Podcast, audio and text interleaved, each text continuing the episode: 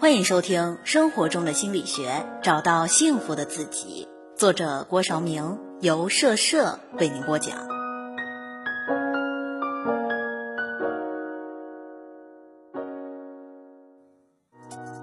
上期内容回顾：登门槛效应。当个体先接受了一个小的要求后，为了保持形象的一致，他可能会接受一项更大、更不合理的要求。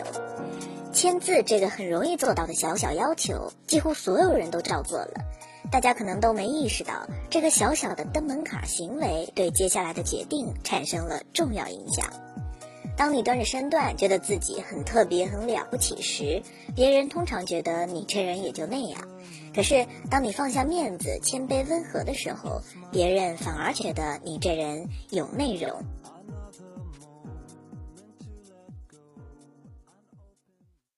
第二十四期：人际偏执、名片效应、人际磁铁的秘密。一位出版社的朋友说，社里有个女孩，每次出门见人会先研究一下对方的星座，这样她可以迅速对人进行归类，并把人引向她熟悉的语境中。如果对方碰巧和自己是同一星座，那话题简直如滔滔江水，连绵不绝。还有一些朋友喜欢询问别人毕业于哪所大学、兴趣爱好如何、老公是搞哪一行的、父母是做什么的。在这些问题中，通常能够找到和对方锁定同一频道的突破口。一旦找到，似乎距离又近了好几层。我的一位家乡人士，每次见人最先询问的一个问题就是对方老家在哪里。基于他对各地人性格习惯的研究，这个问题可以立刻引发一些可谈之资。如果碰巧和别人是同乡，那热乎劲儿真是恨不得马上称兄道弟。别看不惯，这些都是迅速和人拉近距离的手段。拥有这些习惯的人，通常能够迅速与人建立良好的关系。心理学上有一个名片效应，说的是两个人在交往时。如果首先表明自己在某一方面与对方的态度、价值观、兴趣点相同，就会使对方感觉到你与他有更多的相似性，从而迅速缩小与你的心理距离。在这里，有意识、有目的的向对方表明的态度和观点，如同名片一样，把你介绍给对方。据说里根特别擅长塑造心理名片。在向一群意大利血统的美国人演讲时，他说：“每当我想到意大利人的家庭时，我总是想起温暖的厨房以及更为温暖的爱。有这么一家住在一套稍显狭小的公寓房间里，但已经决定迁到乡下一座大房子里去。”我一位朋友问这家一个十二岁的儿子 Tony：“ 喜欢你的新居吗？”孩子回答说：“我们喜欢。我有了自己的房间，我的兄弟也有了他自己的房间。”我的姐妹们都有了自己的房间，只是可怜的妈妈，她还是和爸爸住一个房间。这个笑话明显的拉近了他与当地选民的心理距离，有效的推销了他的形象。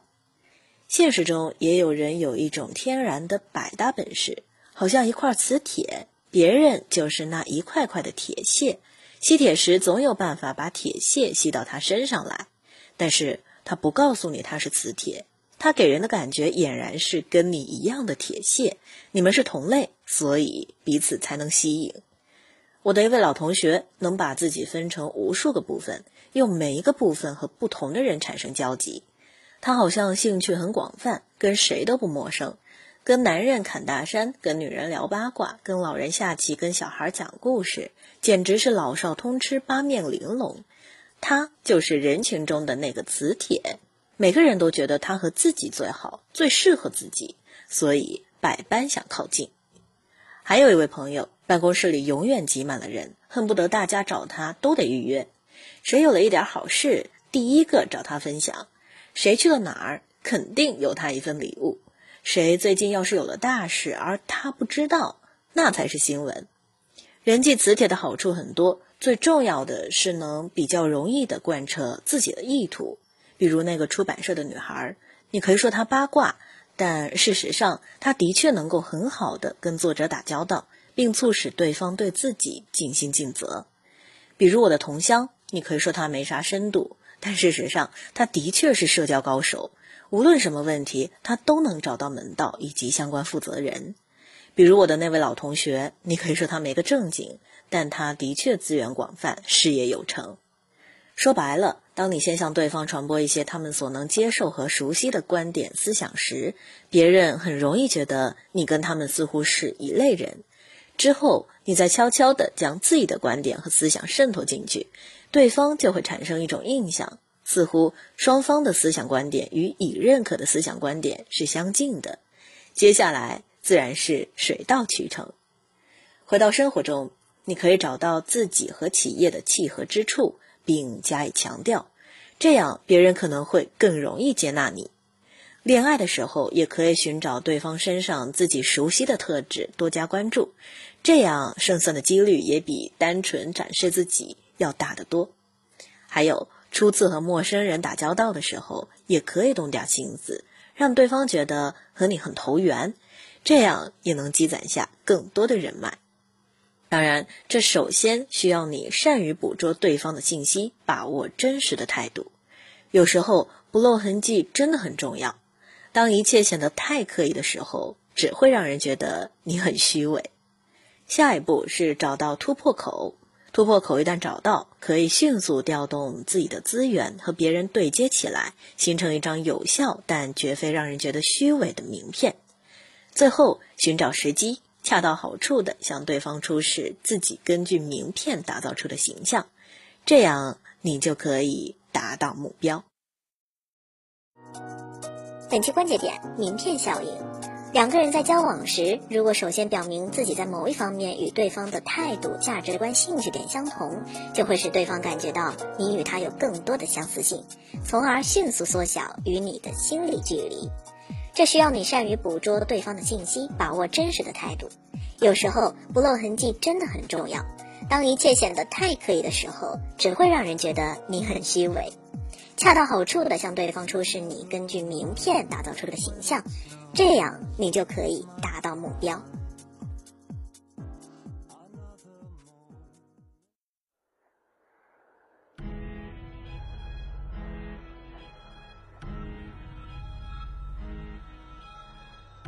哎，喂喂，呃，大家好，我是社社，世界和我爱着你。嗯，我现在是用移动的设备录音，是因为我没有带麦克风到学校去，嗯，想要专攻学业嘛，希望大家能够谅解这一点。所以在寒假之前的话痨部分，呃，音质可能都会像这期这样，就是不会太清晰。嗯，但是正文部分大家不用担心，我已经在暑假的时候提前把今后所要播出的正文部分给录好了啊，其实也就录到了够寒假之前播出而已。等到了寒假放假的时候，我还是得继续录。总之，正文部分的音质大家不用担心。嗯，国庆节的时候我去海边玩。呃，不小心晒伤了，现在伤口的地方就是还会有点痛，所以在此要提醒大家，国庆节呢玩是要好好玩的，但是一定要注意防晒，特别是女孩子，呃，要记得涂防晒霜，啊，或者穿那个防晒衣，总之要保护好自己的皮肤，也不单单是为了漂亮，就是像我说的，我现在伤口会有点痛。那感觉到疼痛，这就不好玩了，是吧？大家也不想说这个国庆节好好的心情被这个疼痛感给破坏掉。这些话痨部分就不多说。嗯，祝祖国母亲生日快乐，然后祝大家能够过一个非常非常愉快的国庆假期。毕竟一年当中的长假期好像好像也就这个时候吧。嗯，大家要好好放松自己，不要想太多，把自己给放松够了，再去投入紧张的工作啊，或者是学习生活，这样会更加的充满干劲。嗯，大家说对吗？今天的背景音乐是由夜幕下的金银路所推荐的孙燕姿的《当冬夜渐暖》。嗯，世界和我爱着你。如果你对本期节目有什么意见或想法，可以新浪微博搜索金社社。金光闪闪的金，设计的设，发送私信或留言。那么就这样，期待我们下期再会，再见。当冬夜渐